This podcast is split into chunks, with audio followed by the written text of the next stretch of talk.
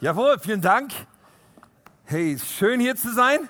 Ich freue mich riesig. In Hamburg, so eine schöne Stadt. Ich durfte die letzten Tage ja auch schon da sein bei der schon erwähnten Feuerkonferenz. Und jetzt hier in der Elim, eine tolle Kirche seid ihr. Und ihr habt ein tolles Leiter-Ehepaar, die ich sehr feiere und schätze. Eure Pastoren, Matthias und Heidi. Und äh, ich schätze euch wirklich sehr. Und es ist einfach eine tolle Freundschaft entstanden und Kontakt über die letzten Jahre. Und was für eine Ehre für mich hier zu sein, bei euch. So, ich komme, wenn du dich immer noch fragst, wo Wunsdorf liegt. Wunsdorf liegt in der Region Hannover. Und äh, ja, wir haben in Hannover gesagt, wir müssen einfach, wir, wir lieben die Hamburger so sehr, wir müssen wieder in die gleiche Fußballliga wie sie. Mit ihren beiden Vereinen. Äh, deswegen sind wir abgestiegen, so ein Mist. Ja, ähm, aber äh, natürlich, nur, ohne Frage. Ähm, so, und dann, damit ihr gleich Bescheid wisst, ich lebe mit vier Frauen zusammen. Ja, das erklärt so einiges. Ich habe euch ein Foto mitgebracht von diesen wunderbaren Ladies. Ich bin begeisterter Ehemann, Vater.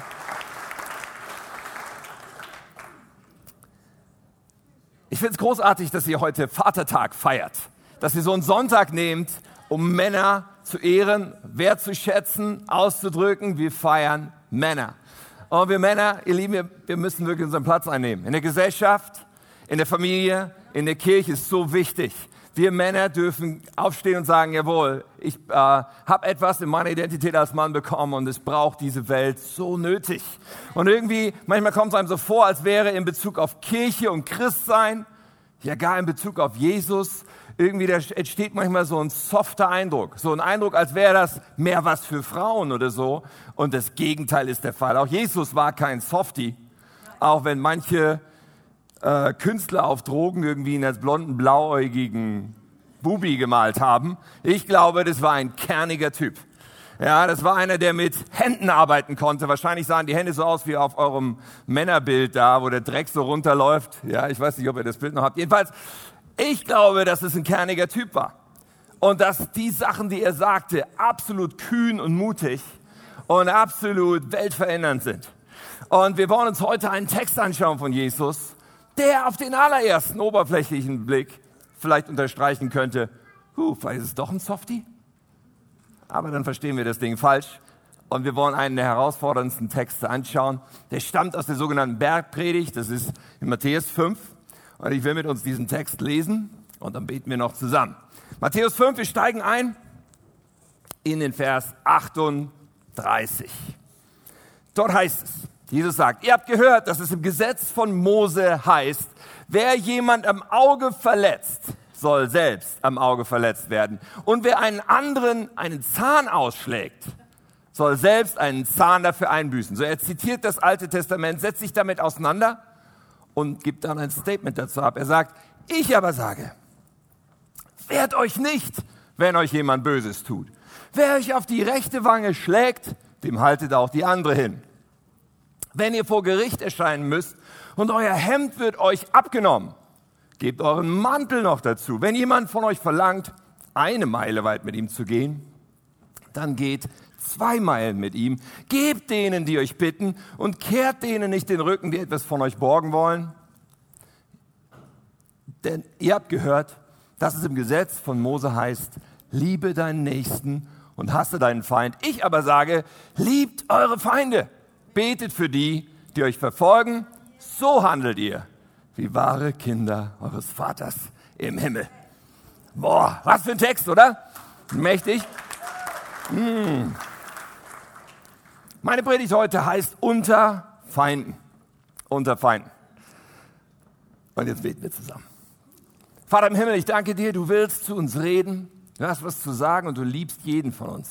Du möchtest unser Herz verwandeln und du möchtest uns begegnen und ich bete, Herr, dass wir heute eine größere Erkenntnis von dir kriegen, dass wir heute mehr von deiner Liebe verstehen und dass du unser Leben veränderst und durch uns die Welt, in der wir sind. Danke, Herr. Amen. Ähm, als Jugendlicher, da war ich ein ziemlicher Pflegel, muss ich zugeben. Also ich habe mich erinnert in der Vorbereitung an eine Situation, 10. Klasse, Klassenfahrt. Und meine Jungs und ich, wir waren im dritten Stock von der Jugendherberge. Mit schönem Blick in den Innenhof. Wir konnten darunter gucken und spucken. Und da unten waren alle möglichen Leute, auch aus anderen Schulen und so weiter, die man gar nicht kannte. Und da war einer, den fanden wir so ein bisschen witzig, aussehen, den haben wir verspottet von da oben. Also wirklich nicht nett, okay? Es ist jetzt keine Beispielgeschichte nach dem Motto, macht's mir nach. Bitte nicht.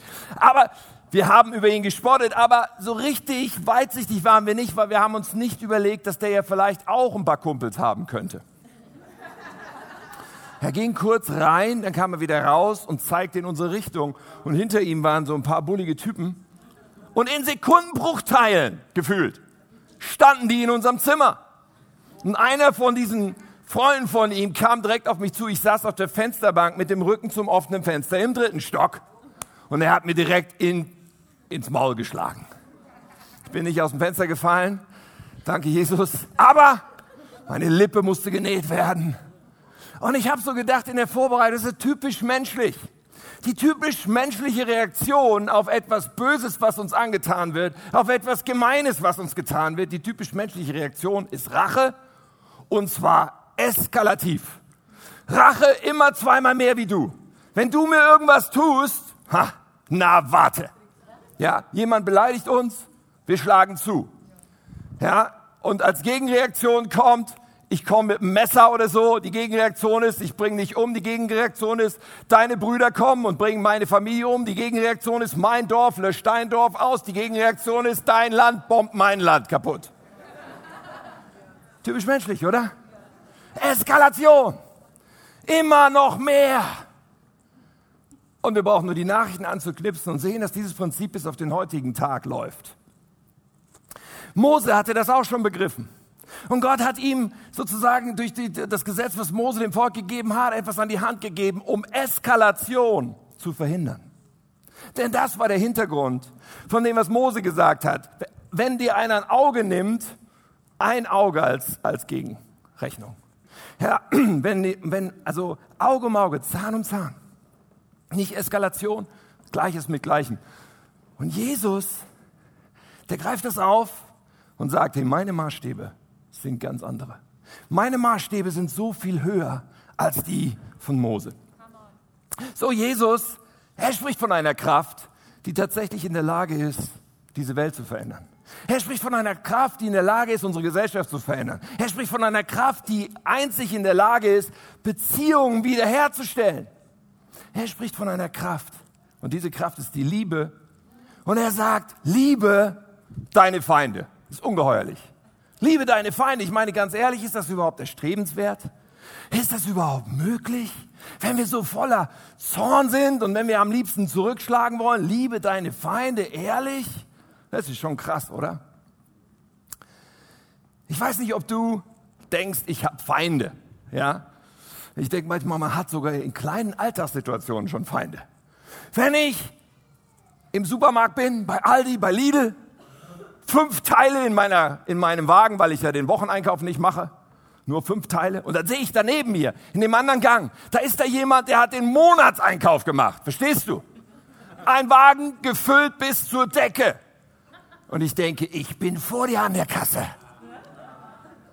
An der Ampel zwei Spuren, da hinten wird es einspurig. Ich werde vor dir da vorne sein, wenn es grün wird. Feinde, wenn Hannover wieder gegen Hamburg spielt. Oder Klassiker, Flugreisen. Alle sind ganz gechillt und entspannt im Flugzeug bis zu dem Moment, wo das Flugzeug landet, wo es ausrollt in die Parkposition und es macht Bing und die Anschnallzeichen gehen aus. Alle sind meine Feinde. Ich komme zuerst raus aus dieser Röhre. Nun sind das banale Alterssituationen, aber vielleicht sagst du ja, also bei mir gibt es da schon ein paar andere Kaliber. Wenn ich da an diesen Nachbarn denke, der ständig etwas tut, um mir das Leben schwer zu machen. Wenn ich an diese Kollegin denke, die ständig hinter meinem Rücken über mich lästert. Wenn ich vielleicht an, an, an meine Schwiegermutter denke oder an einen, einen Ex-Partner. Wenn ich vielleicht daran denke, was mir dieser Lehrer immer wieder reinwirkt, dann muss ich sagen, ich habe sehr wohl Menschen vielleicht in meinem Leben, die mir das Leben schwer machen, die sowas wie Feinde in meinem Leben sind. Liebe deine Feinde? Bedeutet das nun, dass ich passiv und still ertragen muss, was sie mir antun, wie ein Lamm, was zur Schlachtbank geführt wird, einfach aushalten, was da kommt. Nun, und hier, glaube ich, liegt ein häufiges Missverständnis bei dem Text, den wir uns heute anschauen. Denn Jesus sagt weder, dass wir uns einfach äh, rächen sollen, zurückzahlen, heimzahlen, die, der Rache freien Lauf lassen, noch uns wie ein Lamm zur Schlachtbank führen lassen sollen. Was Jesus hier mit uns bespricht, ist ein dritter Weg. Und den wollen wir heute kennenlernen. Ein dritter Weg, den ich persönlich überhaupt nicht softy-mäßig finde, sondern absolut gewaltig. Ein Weg, wodurch die Liebe Gottes nicht nur unser Leben verändert wird, sondern auch das Leben der Menschen in unserem Umfeld und diese Welt verändert wird. Das ist das Potenzial in dem, wovon Jesus hier spricht. Diesen dritten Weg wollen wir heute kennenlernen und wir schauen uns das an. So der dritte Weg, er ist gewaltlos, ja, aber er ist trotzdem aufrecht.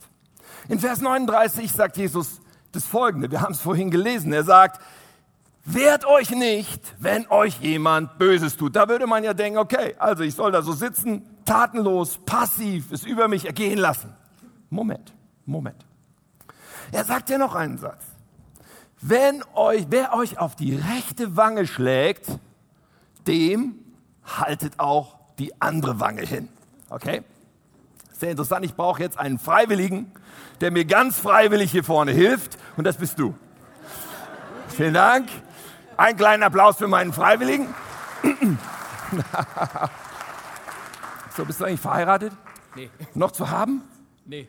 Auch nicht. Ja, schade, Mädels. Okay, also, pass auf. Hilft mir heute, euch etwas zu demonstrieren. Jesus sagt, wenn euch jemand auf die rechte Wange schlägt, ja, und das werde ich jetzt tun, weil er ist jetzt mein Feind. Nur zum Spaß, nur zu Demonstrationszwecken. Es wird ihm nichts passieren. Ich habe heute erfahren, er ist bei der Polizei irgendwie. Ich habe sowieso schon ein bisschen Angst, aber das passt. Okay, ähm, pass auf.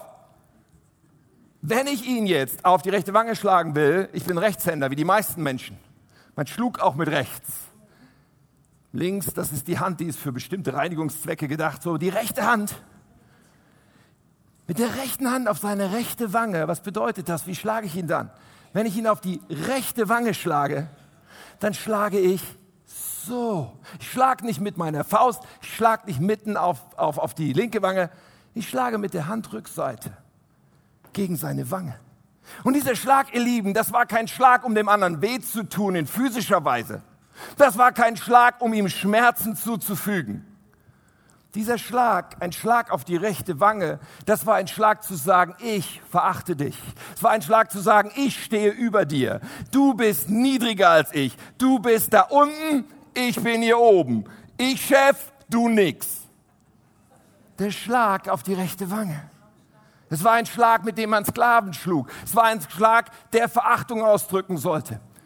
So, und welche Möglichkeiten hat mein Gegenüber bei so einem Schlag? Er kann zurückschlagen. Jesus sagt, nein, nein, nicht zurückschlagen. Die zweite Möglichkeit ist, er kann sich ducken, auf den Boden gucken, es ertragen, letztendlich annehmen, du erniedrigst mich und ich nehme die Erniedrigung an. Und allzu oft tun wir das in einem falschen Verständnis, weil das ist nicht, was Jesus sagt. Sondern Jesus sagt, das, was er tun kann, ist zu sagen, hey, schlag mich auf die linke Seite als Reaktion, schlag mich auf die linke Seite. Was bedeutet das? Damit zwingt er mich. Damit zwingt er mich anzuerkennen, dass er nicht unter mir steht. Wenn ich ihn auf die linke Seite schlagen will, dann muss ich es mit der Hand so tun oder mit der Faust. Wenn ich ihn auf die linke Seite schlagen will, dann erkenne ich an, hey, wir sind auf Augenhöhe. Du bist nicht unter mir, sondern du bist der, den ich nur so dann schlage. Wenn er mir sagt, schlag mich auf die linke Seite, drückt er aus. Ich reagiere nicht mit Aggression, ich schlage nicht zurück, aber ich nehme die Erniedrigung auch nicht an.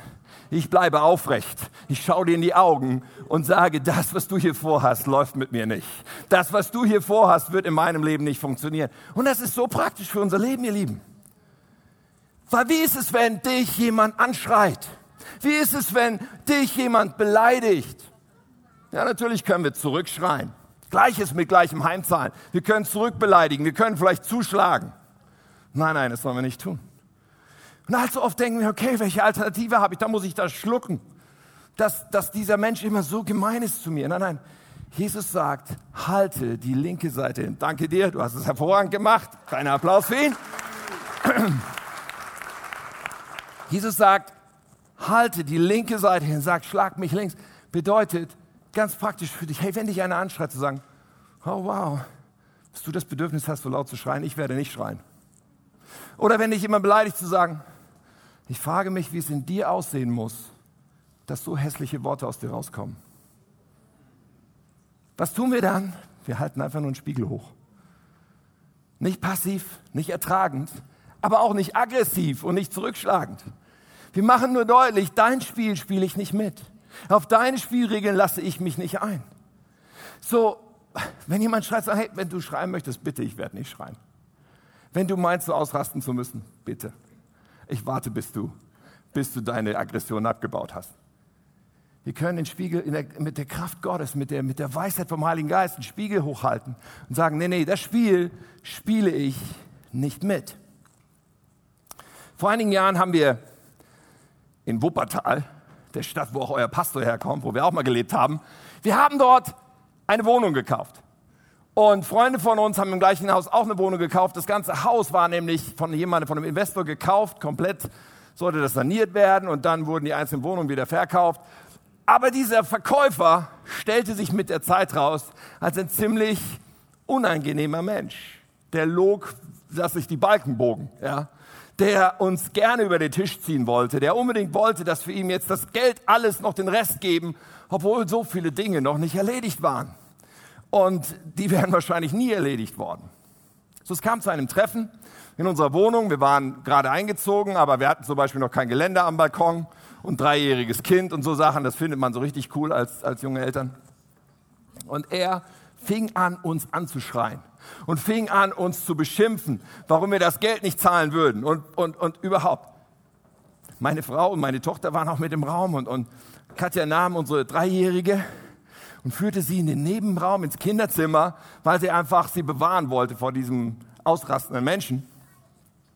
Marie sagte zu meiner Frau, als sie nebenan waren, Mama, wir könnten ihn auch töten.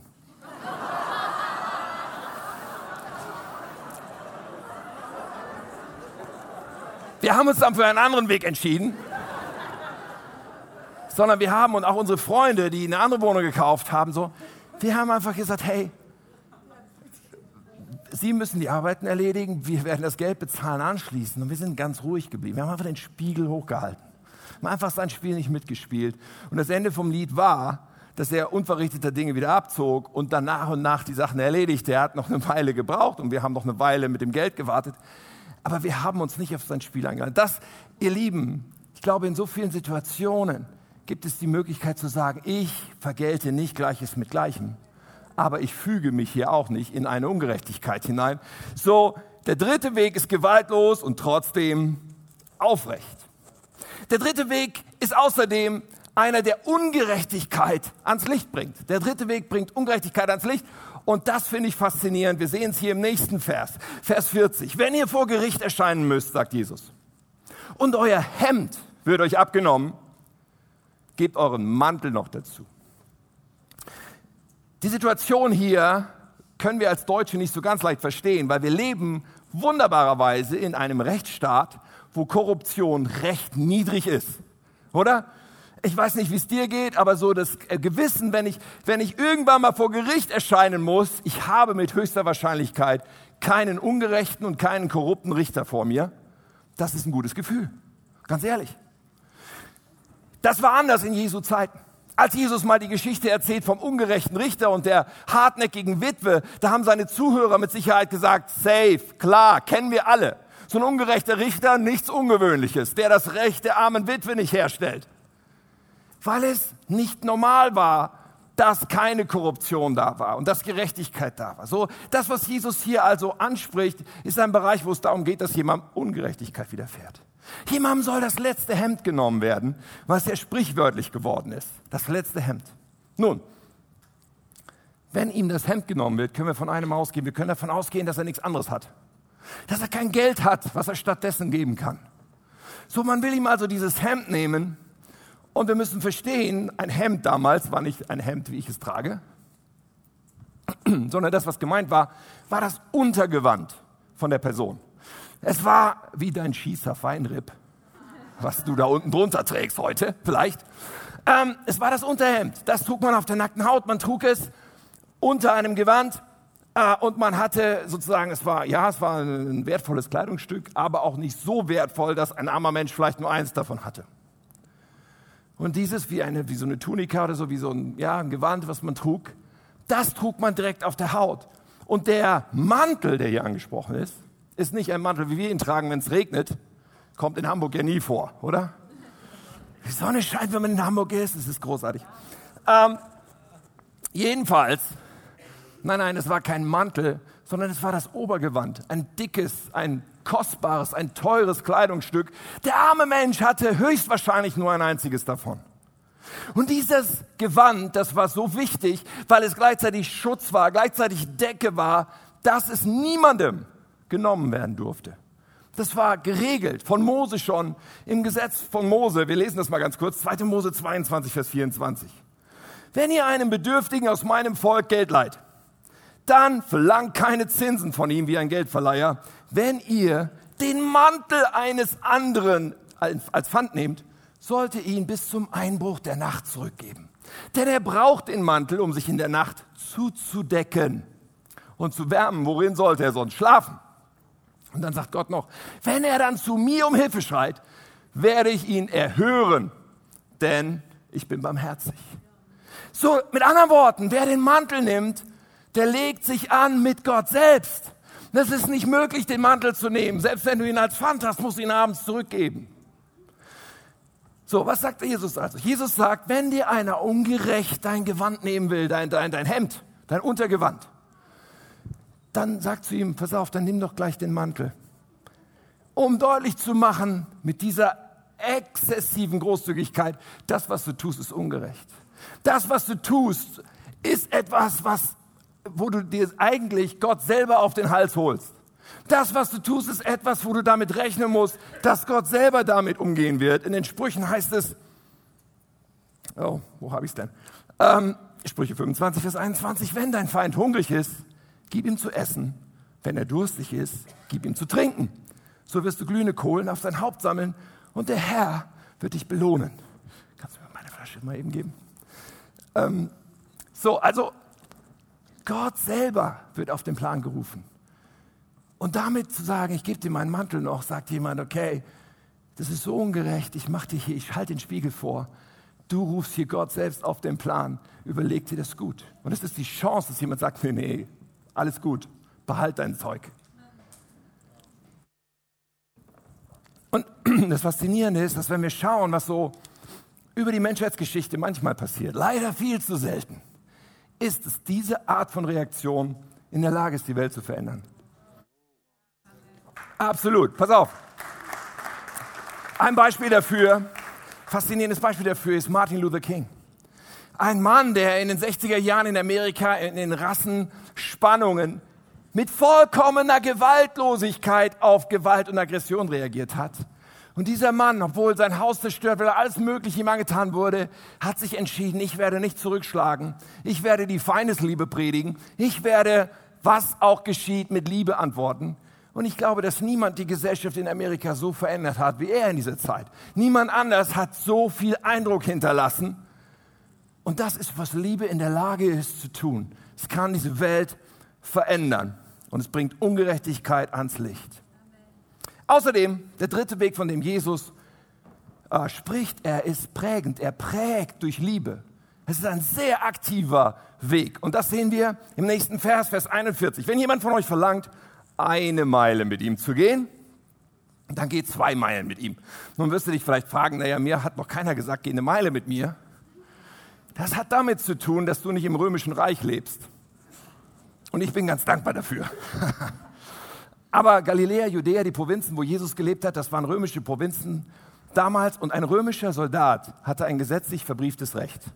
Er konnte, wenn er irgendwo lang ging, sagen, hey, du da, du kommst mit mir für eine Meile und trägst mein Marschgepäck.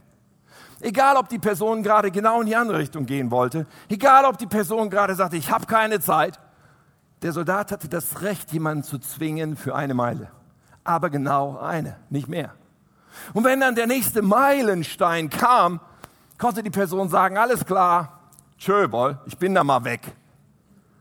Und Jesus sagt, nein, nein, du sagst dann, wenn das geschieht, sagst du zu dem Soldaten, hey, pass auf, ich komme noch eine Meile mit. Kannst du dir vorstellen, wie seine Kinnlade gerade so auf die Straße fiel? Kannst du dir vorstellen, dass er dachte, what, was ist jetzt los? Es kann doch nicht wahr sein, dass du jetzt noch mit mir gehen willst. Kannst du dir vorstellen, wie die, wie die Atmosphäre sich änderte? Kannst du dir vorstellen, wie die Beziehungsdynamik sich änderte in dem Moment? Kannst du dir vorstellen, wie der Soldat anfing, in seinem Kopf zu rattern? Der geht noch eine Meile mit. Was ist mit dem los? Warum macht er das? Der müsste das nicht tun. Was ist hier, was ist hier Sache? Irgendwann kann er es nicht mehr zurückhalten. Irgendwann pressen sich diese Worte über seine Lippen. Warum tust du das? So werden die Menschen in deiner Welt auf dich reagieren. Wenn du das tust, was niemand von dir erwarten kann. Wenn du das tust, obwohl du ungerecht behandelt wirst, in Großzügigkeit noch mehr zu, wenn du das, Leute werden dich fragen, was um alles in der Welt ist los mit dir? Und dann haben wir eine Gelegenheit. Dann haben wir eine Gelegenheit, pass auf, ich kenne jemanden, der hat alles für mich gegeben. Der liebt mich mit einer Liebe, die sprengt jede Vorstellung. Und er liebt auch dich so sehr und es ist Jesus Christus. Weißt du, da gibt es Möglichkeiten. Diese Liebe prägt, diese Liebe verändert. Da ist etwas, was Leute sich absolut nicht vorstellen können. Wie kann das sein, dass jemand so unterwegs ist? Etwas, was durch die Medien gegangen ist und viele Menschen berührt hat. Hat auch mich berührt. Ich habe von einem Amoklauf gelesen. 2015 war das in Amerika. Und wir haben oft von Amokläufen an Schulen gehört, aber dieser Amoklauf war in einer Kirche. In Charleston, in Amerika wurde, ist ein, ein Mann, ein weißer rassistischer Mann in eine Kirche, die von Schwarzen besucht wurde, gelaufen, in eine Gebetsversammlung mit einer Waffe. Und er hat an diesem Tag neun betende Menschen dort erschossen. Im Alter von 26 bis 87 der Pastor war auch dabei. Neun Menschen erschossen. Am nächsten Tag haben sie ihn gefasst und haben ihn dann angeklagt. Und, und einige Monate später war die Gerichtsverhandlung. Und man bekam auch heraus, was seine Motive waren. Er wünschte sich, dass durch diese Tat ein, ein, ein Rassenkrieg zwischen den Weißen und den Schwarzen in seiner Stadt irgendwie angefacht werden könnte. Bei dieser Gerichtsverhandlung kamen auch einige der Angehörigen zu Wort. Menschen, die ihr geliebtes Kind verloren hatten oder ihre geliebte Mutter.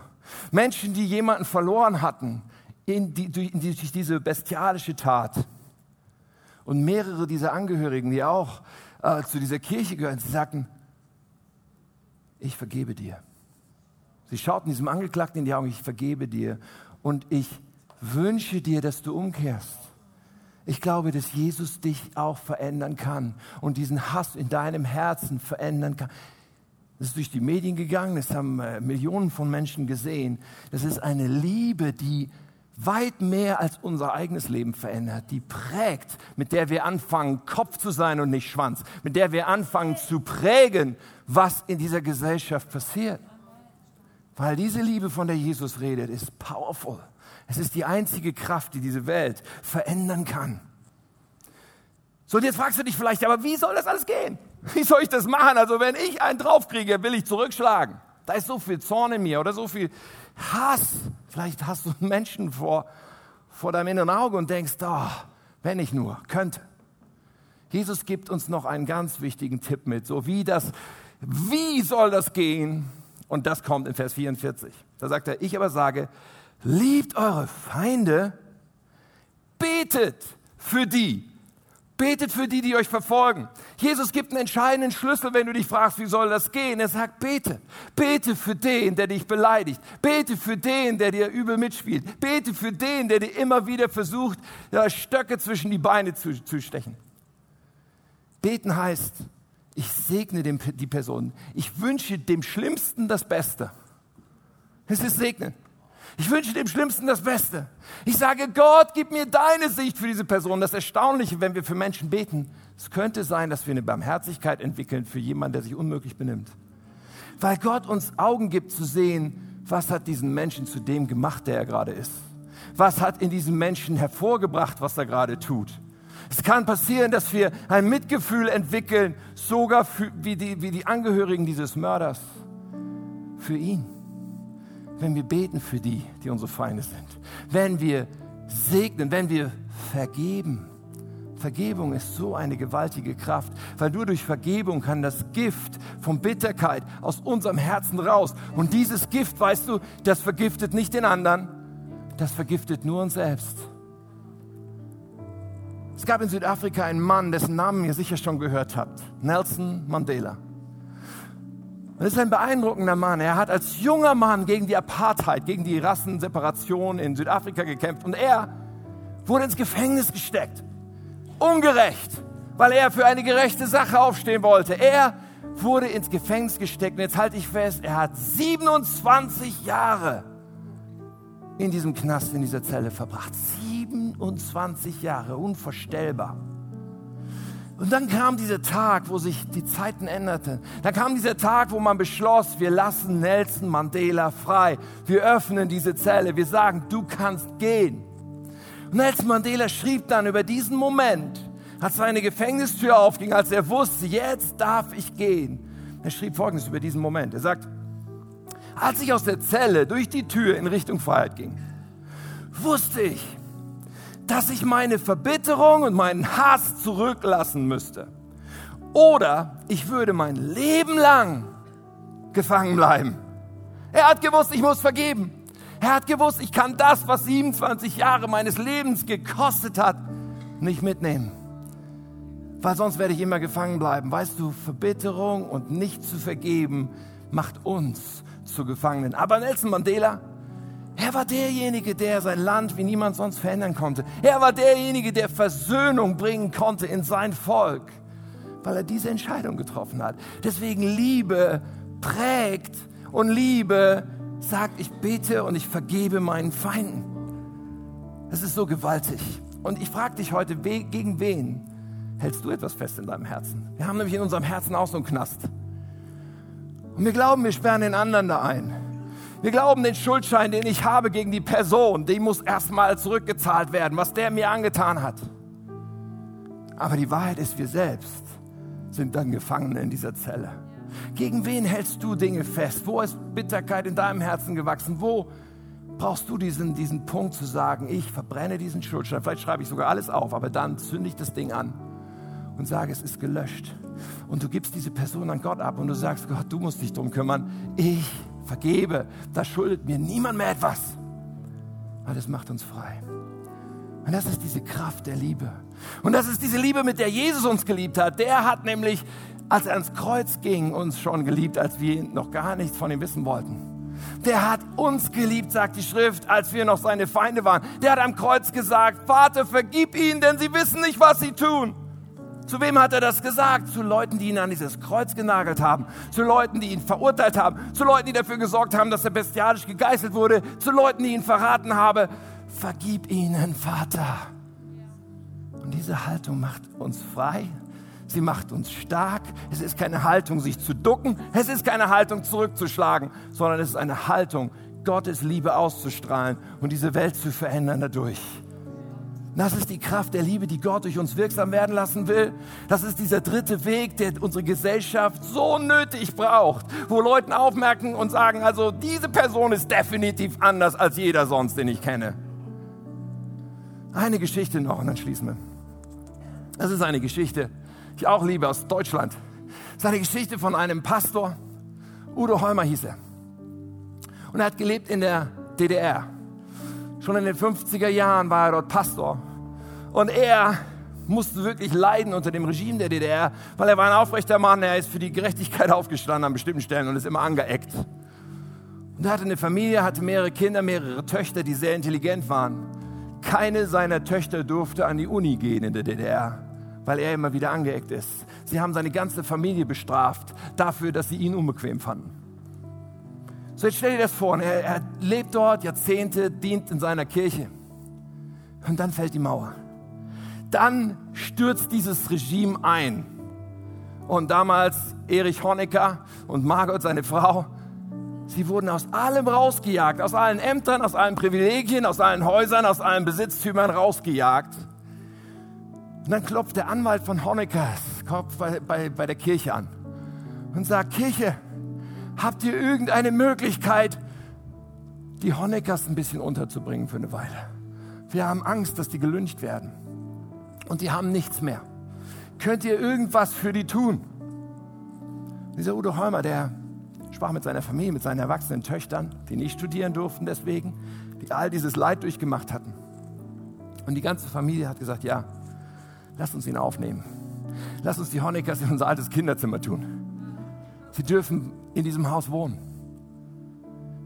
Und so viele haben es nicht verstanden. Leute haben sich vor sein Haus aufgestellt und ihn beschimpft und, und, und sowas. Aber er hat gesagt, ich bin berufen, selbst die zu lieben, die mir so viel Leid angetan haben.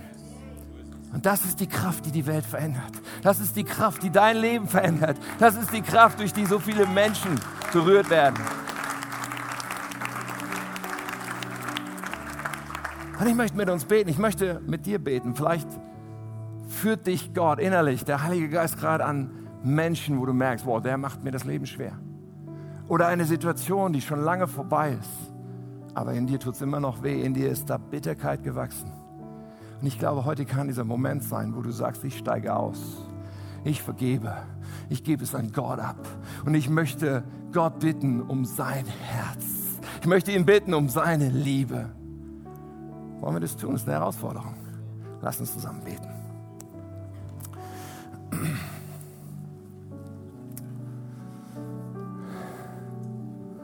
Herr Jesus, du hast uns geliebt, als wir noch deine Feinde waren. Du hast uns gerufen, zu dir zu gehören, als wir noch nichts von dir wissen wollten. Und wir werden irgendwie unser Leben brauchen, habe ich das Gefühl, bis wir das auch nur annähernd verstehen, Herr. Aber du lädst uns in diese Liebe ein. Du lädst uns ein, zu Kanälen dieser Liebe zu werden, Herr. Und ich bete, Geist Gottes, dass du jetzt hier durch die Reihen gehst, dass Menschen, die zuschauen, zuhören, dass du sie jetzt berührst dass du uns hilfst zu vergeben, da wo wir festhalten an, an Schulden anderer an uns, in welcher Weise die auch immer entstanden sind. Bete, dass uns hilft, jetzt loszulassen, zu sagen, hey, wir laden das ab an deinem Kreuz. Es ist bei dir und dieser Mensch schuldet mir nichts mehr. Herr, ich bete, dass du kommst, Geist Gottes, und deine Weisheit gibst, da wo wir in herausfordernden Situationen stehen, da wo am Arbeitsplatz, Schule, Familie, wo immer wir solche Probleme haben, mit anderen Menschen zurechtzukommen oder ein anderer Mensch uns so herausfordert. Herr, schenk Weisheit. Schenk die Gnade, dass wir geradlinig und friedlich, barmherzig und klar umgehen können mit solchen Herausforderungen, Herr. Sprich gerade jetzt zu deinen Leuten, Herr. Herr, wir brauchen ein neues Herz. Wir brauchen einfach diese Liebe von dir. Wir schaffen das nicht menschlich. Du verlangst es auch nicht, dass wir es menschlich tun. Aber wir wollen dich einladen, dass du in unserem Leben wirkst und dass du das in uns vollbringst. Dass wir deine Liebe ausstrahlen und leben können in dieser zerbrochenen Welt.